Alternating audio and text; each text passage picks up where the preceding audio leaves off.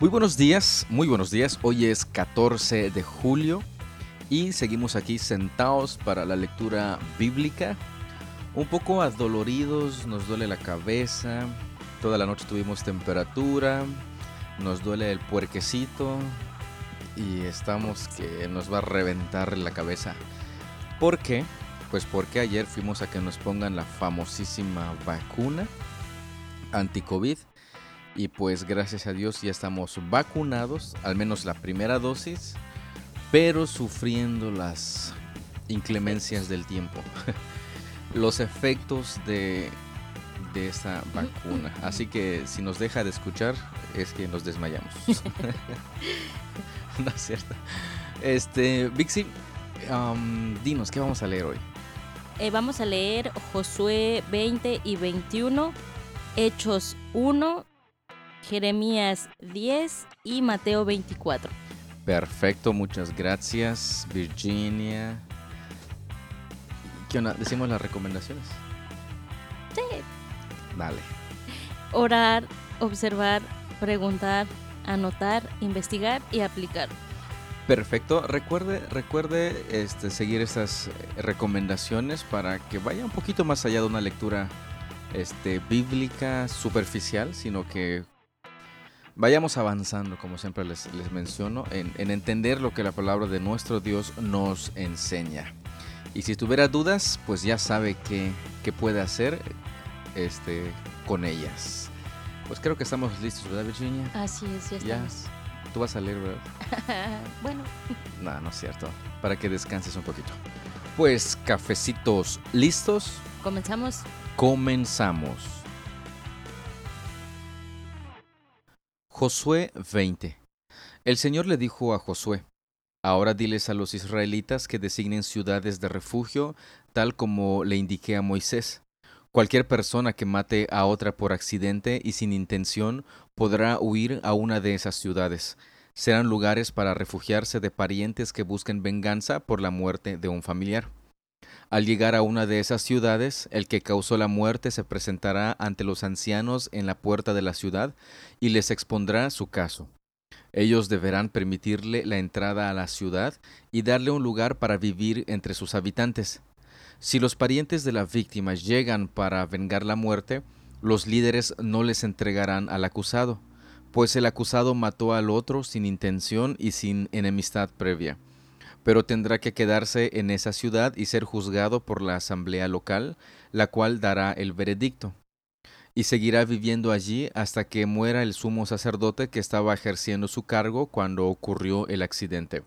Solo entonces será libre para regresar a su hogar en la ciudad de donde huyó. Entonces se designaron las siguientes ciudades de refugio. Sedes de Galilea, en la zona montañosa de Neftalí, Siquem, en la zona montañosa de Efraín, y Kiriat Arba, también llamada Hebrón, en la zona montañosa de Judá. Al oriente del río Jordán, frente a Jericó, se designaron las siguientes ciudades. Becer en la llanura desértica de la tribu de Rubén, Ramot en Galaad, en el territorio de la tribu de Gad, y Golán en Basán, en la tierra de la tribu de Manasés. Esas ciudades quedaron apartadas para todos los israelitas y también para los extranjeros que vivían entre ellos. Cualquier persona que matara a otra por accidente podía refugiarse en una de esas ciudades. De esa manera evitaba que le quitaran la vida por venganza antes de ser juzgada frente a la asamblea local. Josué 21 entonces los líderes de la tribu de Leví fueron a consultar un asunto con el sacerdote Eleazar, con Josué, hijo de Nun, y con los líderes de las otras tribus de Israel. Se presentaron ante ellos en Silo, en la tierra de Canaán, y dijeron, El Señor le ordenó a Moisés que nos diera ciudades donde vivir y pastizales para nuestros animales. Así que por orden del Señor, el pueblo de Israel, de sus propias porciones de tierra, les dio a los levitas las siguientes ciudades con pastizales. A los descendientes de Aarón, que eran miembros del clan coatita dentro de la tribu de Leví, se les entregaron trece ciudades que en un principio habían sido asignadas a las tribus de Judá, de Simeón y de Benjamín. A las otras familias del clan coatita se les entregaron diez ciudades de las tribus de Efraín y de Dan y de la media tribu de Manasés. Al clan de Gersón se le entregaron trece ciudades de las tribus de Isaacar, de Aser y de Neftalí, y de la media tribu de Manasés que estaba en Basán. Al clan de Merari se le entregaron doce ciudades de las ciudades de Rubén, de Gad y de Zabulón. Así que los israelitas obedecieron la orden que el Señor le había dado a Moisés y les asignaron a los levitas esas ciudades con pastizales por medio de un sorteo sagrado. Los israelitas les dieron las siguientes ciudades de las tribus de Judá y de Simeón a los descendientes de Aarón, que eran miembros del clan coatita dentro de la tribu de Leví, porque ellos fueron los primeros en salir sorteados. Recibieron Kiriat Arba, también llamada Hebrón, en la zona montañosa de Judá, junto con los pastizales que la rodeaban. Arba era un antepasado de Anac. Pero los campos abiertos en las afueras de la ciudad y de las aldeas vecinas se le dieron como posesión a Caleb, hijo de Jefone. Las siguientes ciudades con sus pastizales se les entregaron a los descendientes del sacerdote Aarón. Hebrón, una ciudad de refugio para los que mataban a otra persona por accidente. Libna, Hatir, Estemoa, Olón, Debir, Ain, Juta y Bet-Semes, nueve ciudades de parte de esas dos tribus. De la tribu de Benjamín se les dieron a los sacerdotes las siguientes ciudades junto con sus pastizales: Gabaón, Jeba, Anatot y Almón, cuatro ciudades. Así que a los sacerdotes, los descendientes de Aarón, se les dieron un total de trece ciudades con sus pastizales.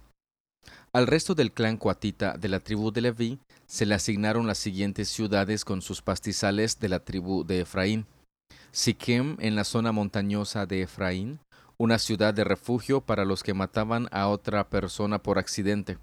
Geser, Kipsaim y Bet Orón, cuatro ciudades. De la tribu de Dan se le asignaron a los sacerdotes las siguientes ciudades con sus pastizales: El Teque, Gibetón, Ajalón y Gad Rimón, cuatro ciudades. La media tribu de Manasés les entregó a los sacerdotes las siguientes ciudades con sus pastizales: Taanac y Gad Rimón, dos ciudades. Así que al resto del clan coatita se le asignaron un total de diez ciudades con sus pastizales. Los descendientes de Gersón, otro clan dentro de la tribu de Leví, recibieron de parte de la media tribu de Manasés las siguientes ciudades con sus pastizales. Golán, en Basán, una ciudad de refugio para los que mataban a otra persona por accidente, y Beestera, dos ciudades.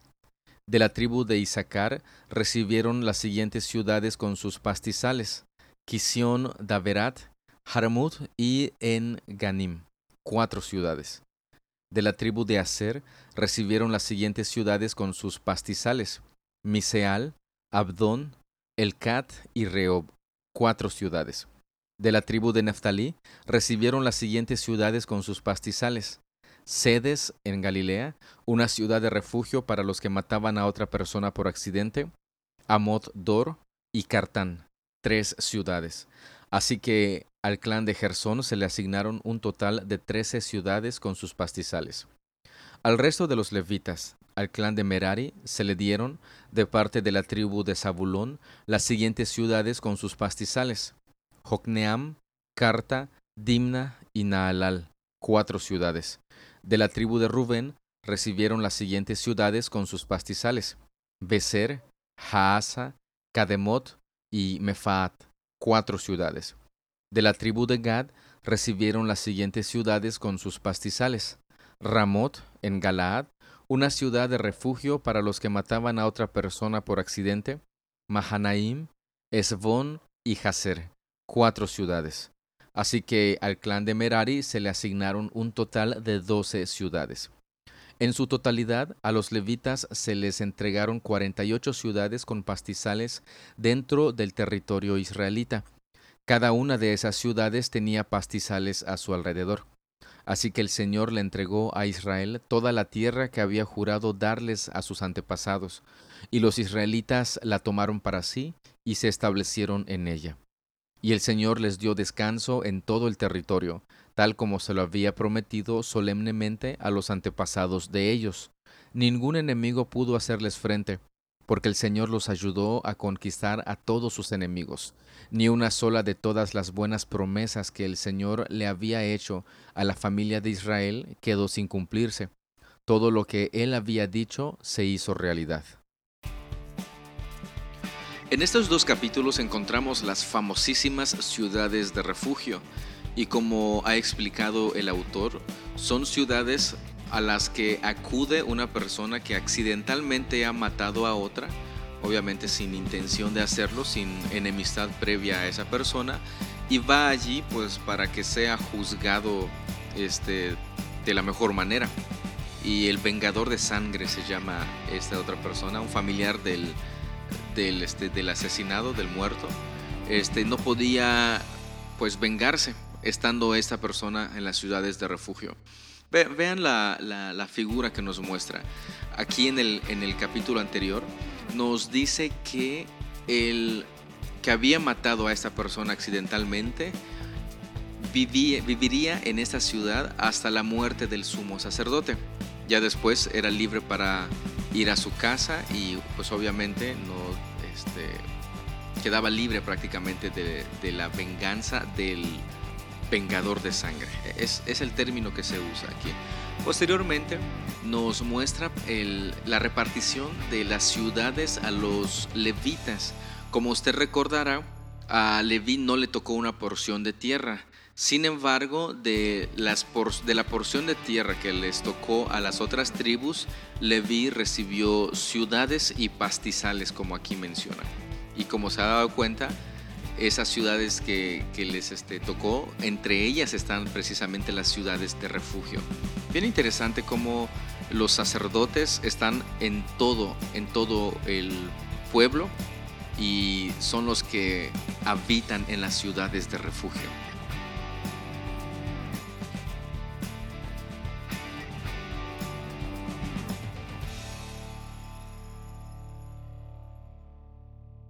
Hechos 1 Teófilo, en mi primer libro te relaté todo lo que Jesús comenzó a hacer y a enseñar hasta el día que fue llevado al cielo, después de haberles dado a sus apóstoles escogidos instrucciones adicionales por medio del Espíritu Santo. Durante los cuarenta días después de que sufrió y murió, Cristo se apareció varias veces a los apóstoles y les demostró con muchas pruebas convincentes que Él realmente estaba vivo y les habló del reino de Dios. Una vez, mientras comía con ellos, les ordenó, No se vayan de Jerusalén hasta que el Padre les envíe el regalo que les prometió, tal como les dije antes. Juan bautizaba con agua, pero en unos cuantos días ustedes serán bautizados con el Espíritu Santo. Así que mientras los apóstoles estaban con Jesús, le preguntaron con insistencia, Señor, ¿ha llegado ya el tiempo de que liberes a Israel y restaures nuestro reino? Él les contestó, Solo el Padre tiene la autoridad para fijar esas fechas y tiempos, y a ustedes no les corresponde saberlo, pero recibirán poder cuando el Espíritu Santo descienda sobre ustedes, y serán mis testigos, y le hablarán a la gente acerca de mí en todas partes, en Jerusalén, por toda Judea, en Samaria y hasta los lugares más lejanos de la tierra. Después de decir esto, Jesús fue levantado en una nube mientras ellos observaban hasta que ya no pudieron verlo. Mientras se esforzaban por verlo ascender al cielo, dos hombres vestidos con túnicas blancas de repente se pusieron en medio de ellos. Hombres de Galilea, les dijeron, ¿por qué están aquí parados mirando al cielo? Jesús fue tomado de entre ustedes y llevado al cielo pero un día volverá del cielo de la misma manera en que lo vieron irse. Después los apóstoles regresaron del monte de los olivos a Jerusalén, a un kilómetro de distancia. Cuando llegaron, subieron a la habitación de la planta alta de la casa donde se hospedaban. Estos son los nombres de los que estaban presentes. Pedro, Juan, Santiago, Andrés, Felipe, Tomás, Bartolomé, Mateo, Santiago, hijo de Alfeo, Simón el celote y Judas, hijo de Santiago.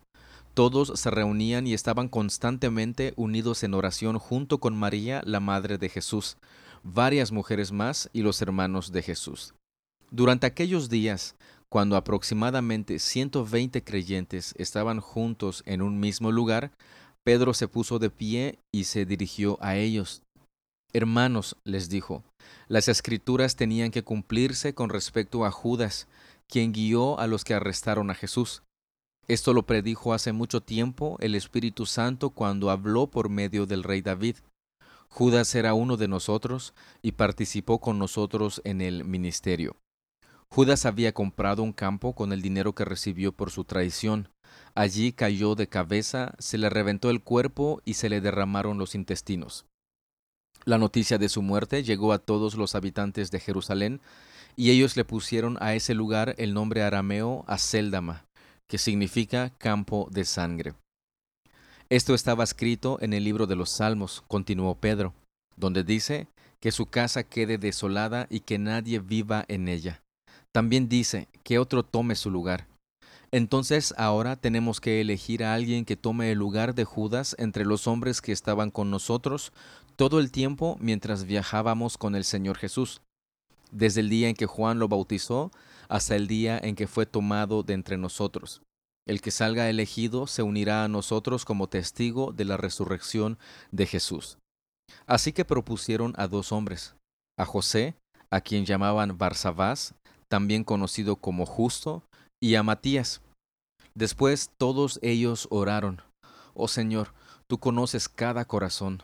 Muéstranos a cuál de estos hombres has elegido como apóstol para que tome el lugar de Judas en este ministerio, porque él nos ha abandonado y se ha ido al lugar que le corresponde. Entonces echaron suertes, y Matías fue elegido para ser apóstol con los otros once. En este capítulo nos encontramos con la ascensión de nuestro Señor Jesús.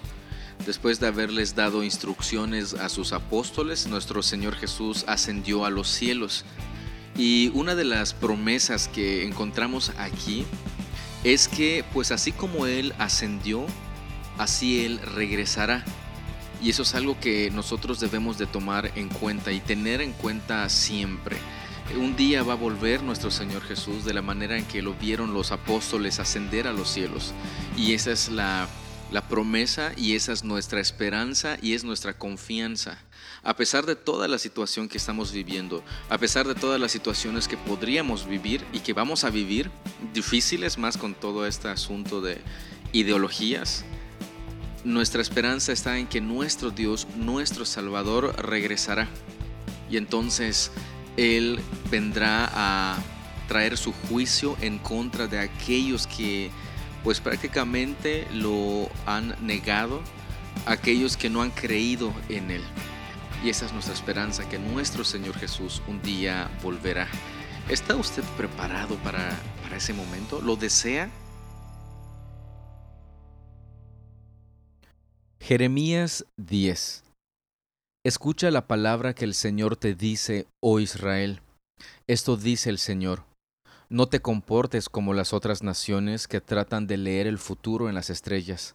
No tengas temor de sus predicciones, aun cuando otras naciones se aterren por ellas. Sus costumbres son vanas y necias. Cortan un árbol y el artesano talla un ídolo. Lo decoran con oro y plata y luego lo aseguran con martillo y clavos para que no se caiga. Sus dioses son como inútiles espantapájaros en un campo de pepinos. No pueden hablar y necesitan que los lleven en los brazos porque no pueden caminar. No tengan temor de semejantes dioses, porque no pueden hacerles ningún daño, tampoco ningún bien. Señor, no hay nadie como tú, pues eres grande y tu nombre está lleno de poder. ¿Quién no te temería, oh Rey de las naciones? Ese título te pertenece solo a ti, entre todos los sabios de la tierra y en todos los reinos del mundo no hay nadie como tú. Los que rinden culto a ídolos son estúpidos y necios. Las cosas a las que rinden culto están hechas de madera. Traen láminas de plata desde Tarsis y oro desde Ufaz, y les entregan esos materiales a hábiles artesanos que hacen sus ídolos. Luego visten estos dioses con ropas de púrpura y azul real hechas por sastres expertos. Sin embargo, el Señor es el único Dios verdadero. Él es el Dios viviente y el Rey eterno. Toda la tierra tiembla ante su enojo. Las naciones no pueden hacerle frente a su ira. Diles a los que rinden culto a otros dioses, sus supuestos dioses que no hicieron los cielos y la tierra, desaparecerán de la tierra y de debajo de los cielos. El Señor hizo la tierra con su poder y la preserva con su sabiduría. Con su propia inteligencia desplegó los cielos. Cuando habla en los truenos, los cielos rugen con lluvia. Él hace que las nubes se levanten sobre la tierra, envía el relámpago junto con la lluvia y suelta el viento de sus depósitos. Toda la raza humana es necia y le falta conocimiento. Los artesanos quedan deshonrados por los ídolos que hacen, porque sus obras hechas con tanto esmero son un fraude. Estos ídolos no tienen ni aliento ni poder. Los ídolos son inútiles, son mentiras ridículas. En el día del juicio todos serán destruidos. Pero el Dios de Israel no es ningún ídolo. Él es el creador de todo lo que existe, incluido Israel, su posesión más preciada. El Señor de los ejércitos celestiales es su nombre. Haz las maletas y prepárate para salir. El sitio está por comenzar, pues esto dice el Señor. De forma repentina echaré a todos los que viven en esta tierra, derramaré sobre ustedes grandes dificultades y por fin sentirán mi enojo. Mi herida es profunda y grande mi dolor. Mi enfermedad es incurable, pero debo soportarla. Mi casa está destruida, y no queda nadie que me ayude a reconstruirla. Se llevaron a mis hijos, y nunca volveré a verlos. Los pastores de mi pueblo han perdido la razón, ya no buscan la sabiduría del Señor. Por lo tanto, fracasan completamente, y sus rebaños andan dispersos. Escuchen, oigan el terrible rugir de los ejércitos poderosos mientras avanzan desde el norte. Las ciudades de Judá serán destruidas y se convertirán en guarida de chacales. Yo sé, Señor, que nuestra vida no nos pertenece. No somos capaces de planear nuestro propio destino. Así que corrígeme, Señor, pero por favor sé tierno. No me corrijas con enojo porque moriría. Derrama tu ira sobre las naciones que se niegan a reconocerte, sobre los pueblos que no invocan tu nombre, pues han devorado a tu pueblo Israel lo han devorado y consumido, y han hecho de la tierra un desierto desolado. En este capítulo nos muestra lo que son los ídolos. Al principio nos menciona cómo son creados los ídolos. Con madera, con telas, se los llevan a un artesano y hace el mejor trabajo suyo, pero hasta allá. Incluso dice que los tienen que fijar para que no se caigan, tienen que cargarlos para que se muevan y posteriormente menciona a, Dios, el único Dios verdadero, como dice también, que es Dios creador, Dios poderoso. Fíjese de algo que hemos estado leyendo, no solamente en este libro, sino en libros anteriores. La advertencia de Dios en contra de la idolatría. Y los ha repetido una y otra y otra vez. Y tristemente también vemos que el pueblo de Israel iba detrás de estos ídolos se sentían incluso hasta seguros quizá de, sus ídolos, clamaban a sus ídolos, le pedían cosas a sus ídolos. Pero aquí dice, pues no te van a hacer ningún mal, no les temas, ni ningún bien tampoco. El único Dios verdadero es el que tiene el poder, es el único que es real y pues está vivo. No es una fabricación, no es una artesanía, no es absolutamente nada de esas cosas que los hombres hacen con sus propias manos, sino que es un Dios majestuoso, el Señor de los ejércitos celestiales, dice también en el verso 16. En el verso 23 al verso 25 vemos la oración de Jeremías y dice algo bien interesante. Yo sé, Señor, que nuestra vida no nos pertenece no somos capaces de planear nuestro propio destino. Así que corrígeme, pero por favor sé tierno. Bien interesante la oración de, del profeta.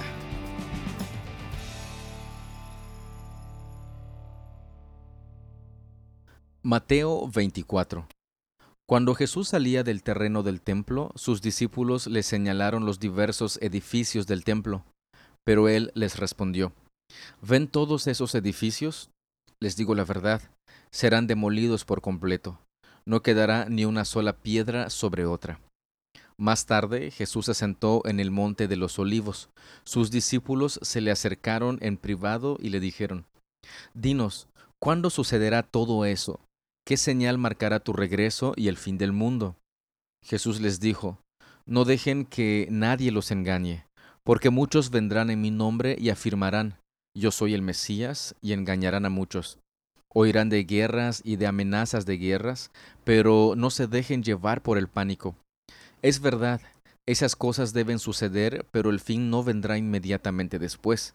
Una nación entrará en guerra con otra y un reino con otro reino. Habrá hambres y terremotos en muchas partes del mundo. Sin embargo, todo eso es solo el comienzo de los dolores del parto. Luego vendrán más. Entonces los arrestarán, los perseguirán y los matarán. En todo el mundo los odiarán por ser mis seguidores. Muchos se apartarán de mí, se traicionarán unos a otros y se odiarán. Aparecerán muchos falsos profetas y engañarán a mucha gente. Abundará el pecado por todas partes y el amor de muchos se enfriará. Pero el que se mantenga firme hasta el fin será salvo. Y se predicará la buena noticia acerca del reino por todo el mundo, de manera que todas las naciones la oirán, y entonces vendrá el fin. Llegará el día cuando verán de lo que habló el profeta Daniel, el objeto sacrílego que causa profanación de pie en el lugar santo. Lector, presta atención. Entonces los que estén en Judea huyan a las colinas.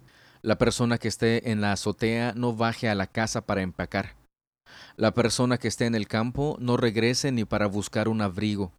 Qué terribles serán esos días para las mujeres embarazadas y para las madres que amamantan y oren para que la huida no sea en invierno o en día de descanso, pues habrá más angustia que en cualquier otro momento desde el principio del mundo, y jamás habrá una angustia tan grande.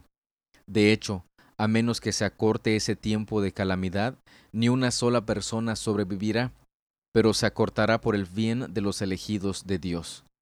Entonces, si alguien les dice, miren, aquí está el Mesías, o allí está, no lo crean, pues se levantarán falsos mesías y falsos profetas y realizarán grandes señales y milagros para engañar, de ser posible, aún a los elegidos de Dios. Miren que les he advertido esto de antemano. Por lo tanto, si alguien les dice, miren, el Mesías está en el desierto, ni se molesten en ir a buscarlo. O bien, si les dicen, miren, se esconde aquí, no lo crean pues así como el relámpago destella en el oriente y brilla en el occidente, así será cuando venga el Hijo del Hombre. Así como los buitres cuando se juntan indican que hay un cadáver cerca, de la misma manera esas señales revelan que el fin está cerca. Inmediatamente después de la angustia de esos días, el sol se oscurecerá, la luna no dará luz, las estrellas caerán del cielo, y los poderes de los cielos serán sacudidos. Y entonces, por fin, aparecerá en los cielos la señal de que el Hijo del Hombre viene, y habrá un profundo lamento entre todos los pueblos de la tierra. Verán al Hijo del Hombre venir en las nubes del cielo con poder y gran gloria. Enviará a sus ángeles con un potente toque de trompeta, y reunirán a los elegidos de todas partes del mundo, desde los extremos más lejanos de la tierra y del cielo. Ahora, Aprendan una lección de la higuera. Cuando las ramas echan brotes y comienzan a salir las hojas, ustedes saben que el verano se acerca. De la misma manera, cuando vean que suceden todas estas cosas, sabrán que su regreso está muy cerca, a las puertas. Les digo la verdad, no pasará esta generación hasta que todas estas cosas sucedan. El cielo y la tierra desaparecerán, pero mis palabras no desaparecerán jamás. Sin embargo, nadie sabe el día ni la hora en que sucederán estas cosas, ni siquiera los ángeles en el cielo ni el propio Hijo, solo el Padre lo sabe. Cuando el Hijo del Hombre regrese, será como en los días de Noé. En esos días antes del diluvio, la gente disfrutaba de banquetes, fiestas y casamientos hasta el momento en que Noé entró en su barco. La gente no se daba cuenta de lo que iba a suceder hasta que llegó el diluvio y arrasó con todos. Así será cuando venga el Hijo del Hombre. Dos hombres estarán trabajando juntos en el campo, uno será llevado, el otro será dejado. Dos mujeres estarán moliendo harina en el molino.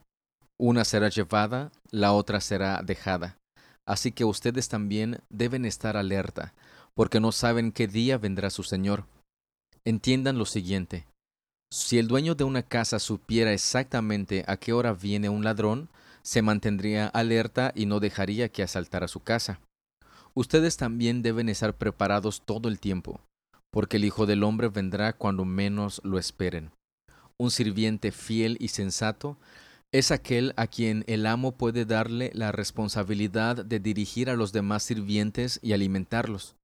Si el amo regresa y encuentra que el sirviente ha hecho un buen trabajo, habrá una recompensa. Les digo la verdad, el amo pondrá a ese sirviente a cargo de todo lo que posee. Pero ¿qué tal si el sirviente es malo y piensa, mi amo no regresará por un tiempo, y comienza a golpear a los otros sirvientes, a parrandear y a emborracharse? El amo regresará inesperadamente y sin previo aviso, cortará al sirviente en pedazos y le asignará un lugar con los hipócritas. En ese lugar habrá llanto y rechinar de dientes. Un capítulo bastante, bastante famoso, precisamente porque describe las señales antes del fin y la segunda venida de nuestro Señor Jesucristo. Pero veamos algo bien interesante y, a partir de eso podemos hacer nuestras preguntas y, nuestras observaciones. Las preguntas que, Jesús responde son estas. ¿Cuándo sucederá todo eso? ¿A qué se estarán refiriendo? Pues precisamente a la destrucción de, del templo. Y la segunda pregunta que hacen los discípulos es, ¿qué señal marcará tu regreso y el fin del mundo? Y es cuando Jesús empieza a describir todo lo que va a ocurrir antes del fin del mundo y este, situaciones que, que van a pasar como los falsos mesías, como persecución en contra de los discípulos y entre un montón de cosas. Pero aquí le hago, la pregunta, ¿cree usted que ya estamos viviendo en esos tiempos? mi respuesta es definitivamente sí. Usted solamente vea lo que está sucediendo actualmente en el mundo respecto a ideologías, respecto a, este, falsos profetas, personas que son engañadas, entre un montón, montón de cosas. Y solamente una cosa nos, este, nos está indicando esto, que la venida de nuestro Señor está muy, muy cerca. Y por lo tanto, debemos estar alerta, bien despiertos, porque nuestro Señor Jesús en cualquier momento llega, viene por su pueblo, viene por su iglesia. Y hace rato yo le pregunté si estaba usted preparado para, para eso o si desea realmente que nuestro Señor ya esté aquí y venga por su iglesia, por nosotros.